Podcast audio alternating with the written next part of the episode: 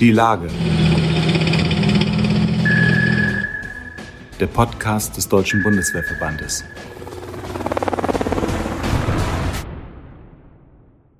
Herzlich willkommen zum Podcast des Deutschen Bundeswehrverbandes. Mein Name ist Franziska Kelch und ich spreche heute mit Oberstleutnant Daniel André, dem Kommandeur des Panzergrenadierbataillons 411. Warum? Weil Oberstleutnant André mit seinen Männern, Frauen und einer Menge Material und Fahrzeugen nach Litauen verlegt, um dort für sechs Monate die Führung eines multinationalen Gefechtsverbandes, einer sogenannten Battle Group, der Mission Enhanced Forward Presence an der Ostflanke der NATO zu übernehmen. Herzlich willkommen, Herr André. Ja, herzlich willkommen. Schön, dass ich hier sein darf. Ja, danke, dass Sie sich so kurz vorher noch Zeit genommen haben. Ähm, auch wenn die meisten Zuhörer unseres Podcasts einen militärischen Hintergrund haben, davon gehe ich zumindest aus, äh, finde ich es trotzdem wichtig, einmal zu verdeutlichen, was für einen enormen Umfang der deutsche Beitrag äh, zur Mission in Litauen hat. Äh, die Battle Group umfasst ja, so habe ich das zumindest gelesen, etwa 1200 Männer und Frauen. Ungefähr die Hälfte davon sind deutsche Soldatinnen und Soldaten. Können Sie diese Zahl für uns ein bisschen mit Leben füllen, ein bisschen erläutern, wer und was da genau dazugehört? Das kann ich gerne machen. Also zum einen äh, muss man unterscheiden zwischen dem deutschen Anteil und dem multinationalen Anteil. Wir haben alles in allem permanent äh, ungefähr 1200 Soldatinnen und Soldaten in Litauen vor Ort. Ähm, wie Sie schon richtigerweise sagen, grob die Hälfte davon äh, deutsche Soldatinnen und Soldaten. Äh, das deutsche Kontingent oder der deutsche Anteil setzt sich zusammen ähm, aus einer Stabs- und Versorgungskompanie und einer deutschen Kampfkompanie. Hinzu kommen äh, Pioniere, die in der Kampfkompanie äh, verstärken, ähm, aber auch im Stab eine Menge Stabspersonal. Ähm, wie gesagt, alles in allem ungefähr 550 deutsche Soldaten zu Beginn. Dann die andere Hälfte bis zu den 1200 in etwa äh, multinational, da sprechen wir äh, von einem großen niederländischen Kontingent, äh, einem norwegischen Kontingent, äh, Tschechen und Belgien. Ähm, die äh, Kameraden aus Norwegen und den Niederlanden stellen jeweils auch eine Kampfkompanie mit allem, was dazugehört. Äh, die tschechischen Kameraden stellen eine Flugabwehrbatterie und ähm, zusammen stellen wir alle gemeinsam noch eine multinationale Versorgungskompanie, äh, die geführt wird durch eine Frau Major aus dem Versorgungsbataillon 142. Und äh, das alles in allem ist der permanente Anteil, der äh, in Litauen vor Ort stationiert sein wird, bedarfsabhängig oder auch für größere Übungen werden wir verstärkt durch sogenannte Verstärkungskräfte. Das sind im Wesentlichen Artilleristen und Aufklärer die dann im Gesamtumfang von ca. 300, 350 äh, die Battle Group vor Ort nochmal ergänzen, sodass wir alles in allem bei 1500, 1550 Männern und Frauen zur Spitzenzeit landen werden. Mhm. Sie haben das ja gerade auch schon äh, durch die Zahlen äh, und die Vielfalt verdeutlicht, dass es eine komplexe Mission ist, auf die man natürlich auch entsprechend vorbereitet sein will und muss. Sie haben ja mit Ihren Männern und Frauen im letzten Jahr sehr umfangreich geübt, zum Beispiel auch im Rahmen von zwei größeren äh, Übungen. Einmal die simulationsgestützte Rahmenübung in Dresden. Da haben Sie, glaube ich, auch das erste Mal mit Ihrem Deputy Commander aus den Niederlanden zusammengearbeitet. Richtig. Und äh, dann kam dazu ja noch eine äh, Übung im Gefechtsübungszentrum. Ähm, können Sie ein bisschen was dazu sagen, was die wesentlichen Unterschiede bzw. der Sinn und Zweck dieser Übungen ist? Also die computergestützte Übung im Sira-Stützpunkt, äh, so heißt es äh, bei uns in Dresden, äh, diente im Wesentlichen dazu, das Stabspersonal gemeinsam zu schulen, gestützt durch eine Computerübung, die im Hintergrund als Simulation läuft, mhm. sodass man im Prinzip ein reales Geschehen für den Stab abbildet, ähm, auf dessen Basis eine Operation geführt werden kann. Mhm. Ähm, der Unterschied zum Gefechtsübungszentrum ist, dass das, was wir in Dresden simulationsgestützt im Hintergrund laufen haben, real stattfindet. Mhm. Das heißt, dort waren dann auch äh, tatsächlich Panzer und Großgerät auf dem Gefechtsfeld unterwegs. Ähm, und das Gute daran war, dass auch die niederländischen Kameraden dann mit ihrer Kampfkompanie zu uns gestoßen sind, sodass wir mit Blick auf Kohäsion, insbesondere mit den Niederländern, frühzeitig große Schritte gehen konnten und tatsächlich äh, mit Stichtag heute verlegen unsere niederländischen Kameraden auch schon mit ihren Hauptkräften und mein Stellvertreter wird ab morgen vor Ort sein. Okay. Ein bisschen eher ähm, als ich. äh, was aber gut ist. Ja. Dann kann er schon mal die Aufnahme vorbereiten. das ist gut. Was ist das, äh, gibt es wichtige Dinge, die Sie mitgenommen haben für sich selber, beziehungsweise auch für Ihre Soldaten und Soldatinnen aus diesen Übungen? Ja, sicher, man lernt äh, ja erstens immer dazu und nie aus. Ähm, der große Unterschied zum äh, normalen Tagesgeschäft oder äh, Geschäft eines Panzergrenadierbataillons in Deutschland ist natürlich erstmal die Multinationalität was sich im Wesentlichen natürlich auch in der Sprache, mhm. äh, in Teilen aber auch im Führungsprozess und äh, in der Operationsführung widerspiegelt. Es ist ein Unterschied, ob ich unter Stress ähm, ein Verband in Deutsch ähm, auf äh, dem Gefechtsfeld führe, Funkbetriebssprache. Ja. Äh, in Englisch ist ähm, auch was, was wir nicht jeden Tag machen. Äh, und von daher sind wir ähm, was das angeht, schon einen großen Schritt vorangekommen. Zum Zweiten ist es ein Unterschied auch mit dem Material und den Führungsmitteln. Mhm. Ähm, wir haben das erste Mal dann auch im tatsächlich mit äh, Seataware, dem äh, Führungs- und Informationssystem oder ja, Führungsinformationssystem gearbeitet, äh, vollumfänglich äh, mit den entsprechenden Großgerät, den Boxern dazu. Und das hat uns auch einen großen Schritt nach vorn gebracht. Wir konnten uns ausprobieren ähm, und gehen ähm, am Ende des Tages mit einem guten Bild und einem guten Gefühl vor allem auch äh, nach, nach Litauen und können dort auf dem, was wir in Deutschland üben konnten, glaube ich, gut aufbauen mhm. ähm, und fangen auch ähm, im Gegensatz zu möglicherweise anderen, die durch Covid nicht die Möglichkeiten hatten, so umfangreich vorher zu üben, mhm. auf einer ganz anderen Ebene an, als äh, das vielleicht andere tun konnten. Ja. Sie haben die, die Multinationalität jetzt mehrfach erwähnt.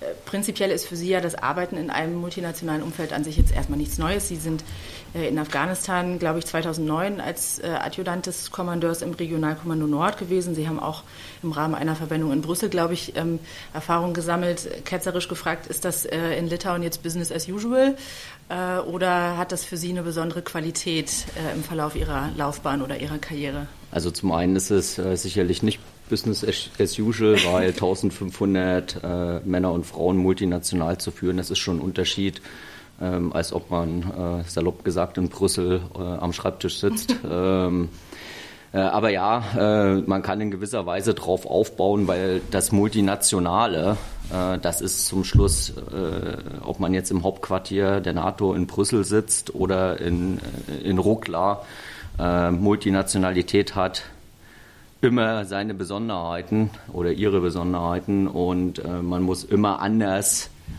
oder in Teilen anders an Dinge herangehen, als man das möglicherweise in Deutschland tut. Ja. Äh, um, der Umgangston, das Miteinander ist etwas sanfter, als das möglicherweise in einem deutschen Stab der Fall ist. Ähm, und man lernt äh, voneinander, äh, das ist der große Unterschied. Jeder bringt seine spezifischen äh, Mentalitäten und Eigenheiten mit. Ähm, und wir haben, äh, ja, wie ich die Nation schon aufgezählt habe, ähm, im Prinzip Partnernationen, die uns sehr ähnlich sind und mit denen man wirklich ähm, sehr, sehr gut zusammenarbeiten kann. Ähm, das kann ich jetzt schon sagen. Äh, insbesondere mit den großen Kontingenten haben wir ja auch schon zusammen geübt und stehen im regelmäßigen Austausch. Und äh, deswegen freue ich mich und es wird gut. Sie haben gerade gesagt, äh, der oder so im Nebensatz erwähnt, dass der Ton in einem deutschen Stab vielleicht etwas äh, rauer ist. Äh, der im Niederländischen sozusagen ist etwas lockerer, oder habe ich das falsch verstanden? Ja, ich sag mal, wenn man in einem deutschen Stab äh, mit seinem festen Personal äh, zusammenarbeitet, dann äh, ist es vielleicht im täglichen Umgang, wenn Dinge nicht so laufen, wie man sich das vorstellt, manchmal etwas ruppiger, okay. äh, möglicherweise äh, oder nicht möglicherweise im multinationalen Umfeld äh, geht man dann doch etwas freundlicher ja. unter Umständen miteinander um. okay. Ähm, auf die Unterschiede nochmal zu gucken, ähm, wo sehen Sie ansonsten zentrale Unterschiede zwischen den beteiligten Nationen? Also zum Beispiel, wenn es um Einsatzgrundsätze äh, oder ähnliches geht, der Bundeswehr oder der Niederländer oder der Norweger wo lernt man da vielleicht voneinander oder wo, wo guckt man mehr aufeinander? Wo lernt die Bundeswehr von ihren Partnern oder die Partner von der Bundeswehr? Das ist jetzt im Voraus gefragt vielleicht äh, etwas unfair, aber gibt es da was, wo Sie drauf blicken können? Ja, wir lernen ähm, sicherlich äh, äh, bei manchen taktischen äh, äh, Vorgehen Unterschiede, wie machen es andere Länder. Ähm, es ist zwar meistens nicht so furchtbar unterschiedlich, aber wenn man zum Beispiel mit Blick auf den Umgang mit Sperren, mit Pioniermitteln, äh, sich die Niederländer anschaut, machen die Dinge anders, auch weil sie gewisse Dinge nicht dürfen, mhm. ähm, äh, wie wir da, oder als wir das tun. Und äh, da kann man sicherlich miteinander oder voneinander lernen. Äh, die Art und Weise zu führen äh, ist äh, unterschiedlich. Niederländer führen teilweise etwas straffer und enger als mhm. wir. Wir haben ja die Auftragstaktik. Mhm. Ähm, Niederländer sind in Teilen äh, zumindest etwas näher an der Befehlstaktik. Mhm. Ähm, und ansonsten ja, lernt man äh, die unterschiedlichen Führungsmittel ähm, und äh, wie gut oder manchmal nicht so gut das miteinander harmoniert. Ähm, da haben wir sicherlich auch als äh, deutsche Bundeswehr noch den ein oder anderen Nachholbedarf. Äh, aber ja, das sind Dinge äh, zum Schluss, wo man äh, jeden Tag konfrontiert ist, ähm, ja, Dinge zum Laufen zu bringen mhm. und pragmatische Lösungen zu finden. Und auch das zeichnet Multinationalität aus, mhm. ähm, dass man zum Schluss gemeinsam zu einem Ergebnis kommt und gemeinsam erfolgreich ist. Und das ist uns bisher immer gelungen. Es ist in den zehn Rotationen vor uns gelungen und das mhm. wird uns, denke ich, auch gelingen. Äh, Im Rahmen der beiden vorbereitenden Übungen haben Sie, wenn ich das richtig äh, gelesen habe, zumindest äh, die Operationsart Verzögerung äh, geübt oder trainiert. Das ist ja auch bei NATO-Manövern besonders häufig geübt, egal ob wir jetzt in die Zeit des Krieges gucken oder in die letzten paar Jahre. Können Sie unseren Zuhörern ein bisschen was dazu sagen, warum das so ist?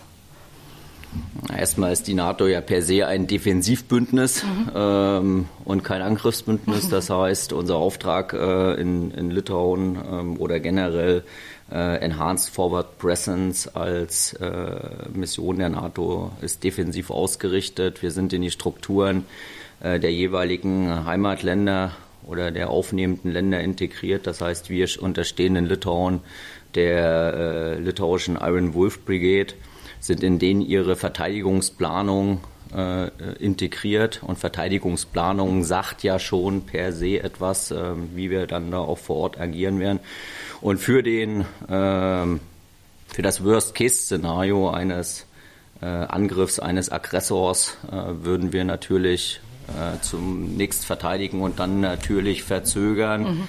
Zeitgewinn äh, unter Freigabe von Raum, so sagt es in letzter Konsequenz äh, etwas salopp ausgedrückt die Vorschrift, ähm, um im Prinzip ähm, die Möglichkeit einzuräumen, dass Verstärkungskräfte, Folgekräfte mhm.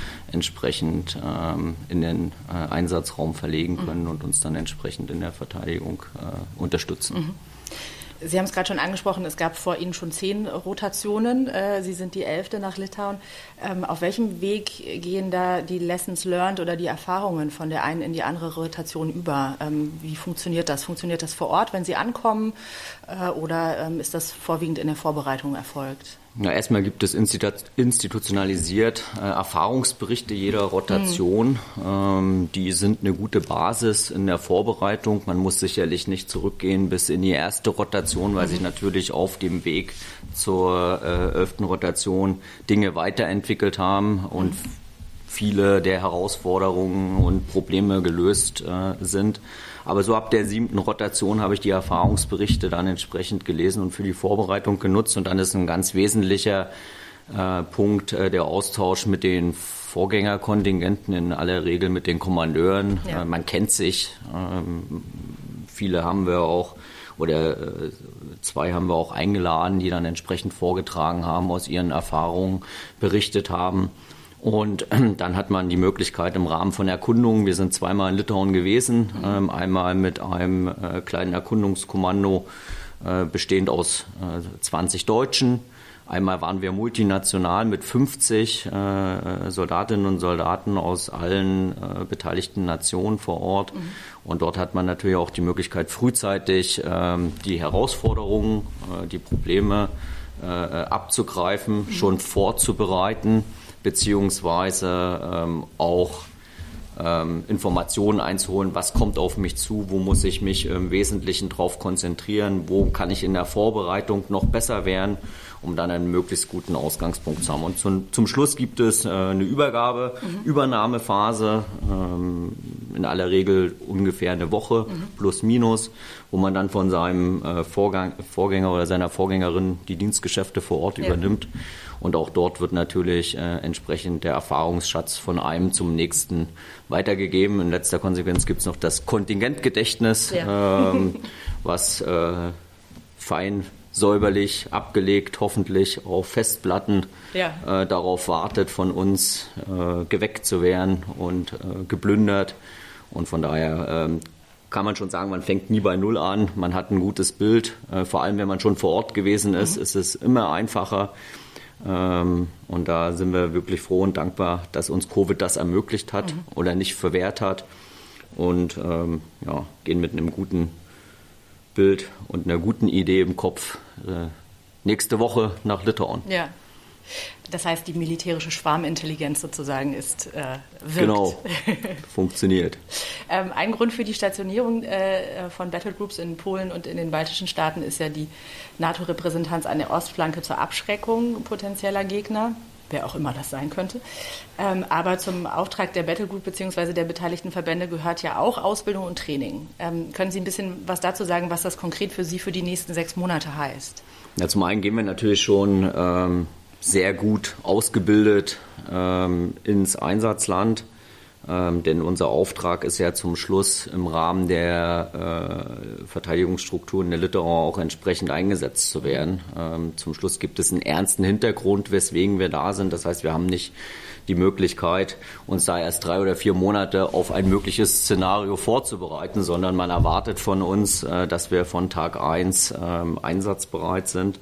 Und das sind wir auch. Das heißt, wir nutzen Ausbildung und Übung vor Ort, um die eh schon gute Einsatzbereitschaft ähm, weiter zu erhöhen und dann insbesondere multinational auch voneinander zu lernen und gemeinsam nochmal äh, äh, im Rahmen von Kohäsion und Abstimmung äh, besser zu werden. Ähm, und wir nutzen die Übungsmöglichkeiten vor Ort und die Zeit, die wir auch haben. Das muss man ja äh, in Zeiten von Soldatenarbeitszeitverordnung auch ganz unverblümt sagen.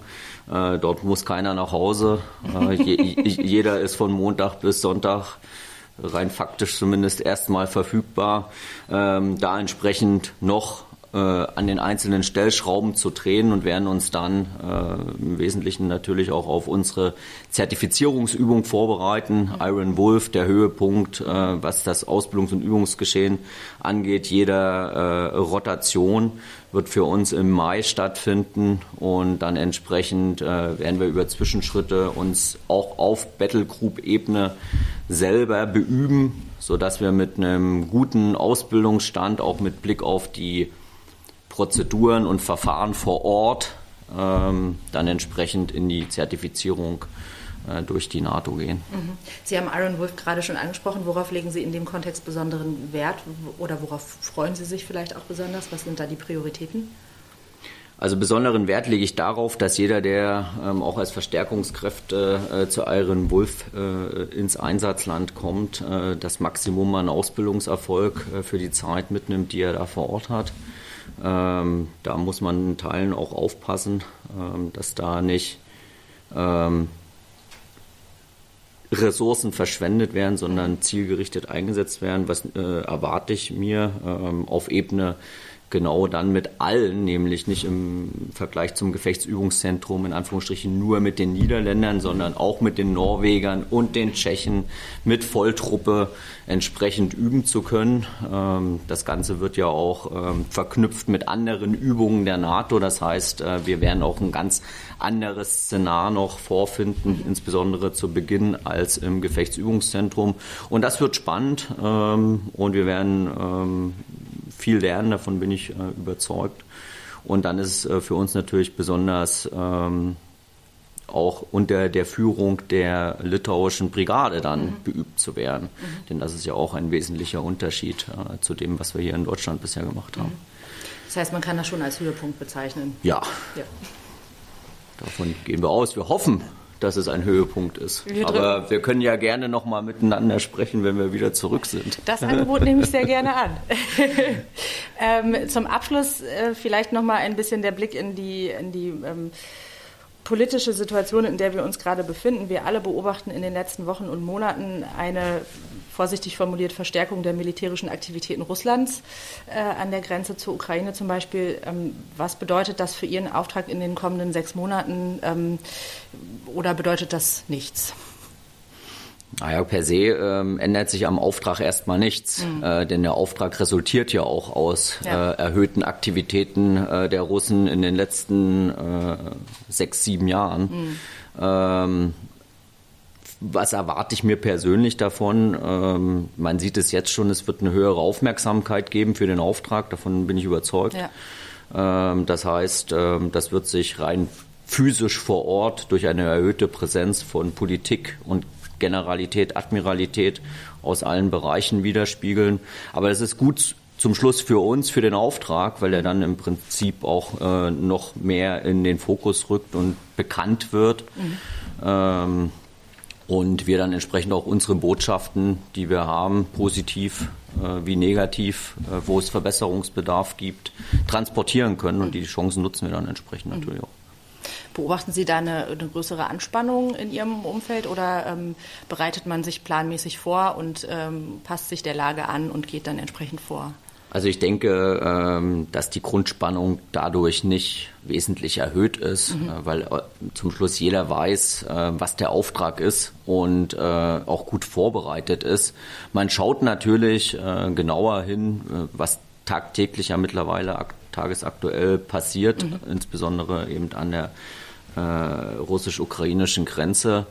Aber dass man da jetzt von einer erhöhten Spannung ausgehen kann, also beim durchschnittlichen Soldaten ist mir das bisher nicht aufgefallen. Okay, der durchschnittliche Soldat äh, ist entspannt. Okay, das ist äh, eine gute Botschaft. Ähm, Herr Oberstleutnant, gibt es aus Ihrer Sicht noch Dinge, die Sie mit Blick auf die Mission äh, gerne mitteilen oder kommunizieren würden, die Sie für wichtig äh, halten, die ich ähm, sträflich vernachlässigt habe?